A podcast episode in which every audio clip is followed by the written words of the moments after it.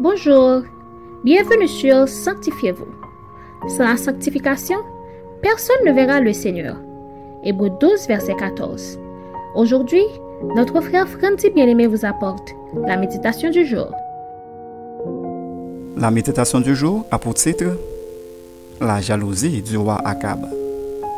Lisons 1 roi 21, versets 2 et 3. Akab parla ainsi à Naboth Cède-moi ta vigne pour que j'en fasse un jardin potager, car elle est tout près de ma maison. Je te donnerai à la place une vigne meilleure, ou, si cela te convient, je te paierai la valeur en argent. Mais Naboth répondit à Nakab, Que l'Éternel me garde de te donner l'héritage de mes pères. Parole du Seigneur. Dans ce chapitre, l'auteur nous présente l'histoire d'Akab, roi de Samarie, et Naboth, un citoyen du pays. Insatisfait de ce qu'il possède déjà, Akab convoitait ce qui appartenait à ses sujets. Akab appela Naboth et lui demanda de lui céder sa vigne qui était à côté de son palais. Mais Naboth refusa sa demande, ce qui poussa Akab à être très furieux. Malgré toutes les offres du roi, Naboth continua de refuser, car il ne voulut pas se séparer de l'héritage de ses pères et confirma son refus au nom de l'Éternel. Donc, Akab rentra dans sa maison, triste et irrité à cause de cette parole que lui avait dite Naboth. Et il se coucha sur son lit, détonna le visage et ne mangea rien. Jézabel, sa femme, qui ne connaissait pas la situation, lui questionna et c'est alors qu'il lui expliqua d'où venait son chagrin. Ainsi, Jézabel écrivit au nom d'Akab des lettres et elle les envoya aux anciens et aux magistrats qui habitaient avec Naboth dans sa ville. Dans cette lettre, elle demanda de publier un jeûne. Mais en publiant le jeûne, Jézabel avait comploté avec deux méchants hommes pour soulever le peuple contre Naboth dans le but de le tuer afin de satisfaire la jalousie de son mari Akab. Ce qui arriva effectivement. Ainsi, mon ami, vous devez toujours vous rappeler que Lorsque nous avons de l'ambition qui est portée sur le bien d'autrui, c'est de la jalousie.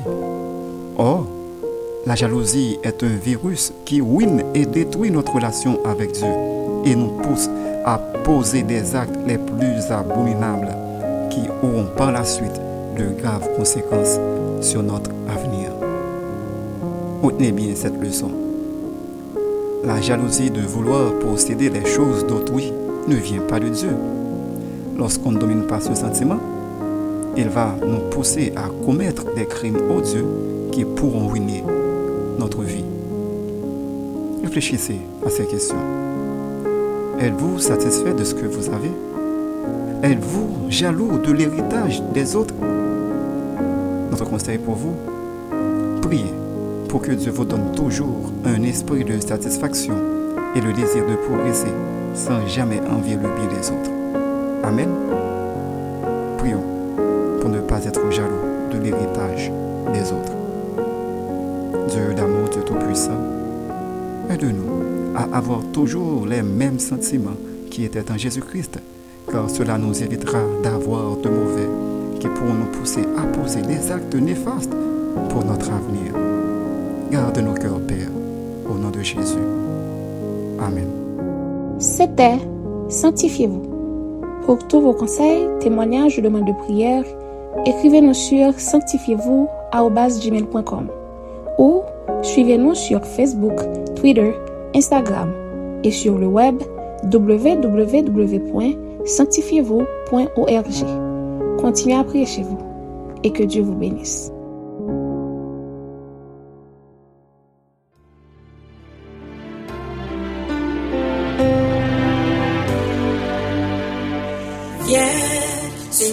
Transforme-moi ton serviteur. Viens, renouvelle chacune de mes pensées.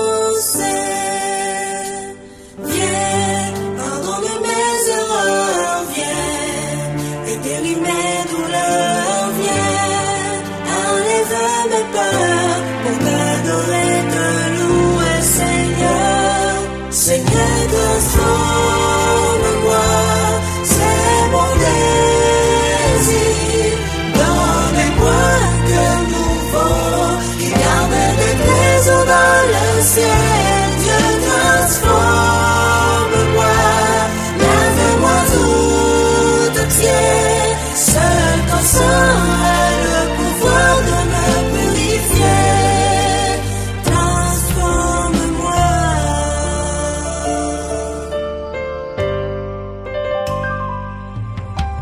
Dieu, Seigneur, conduis-moi.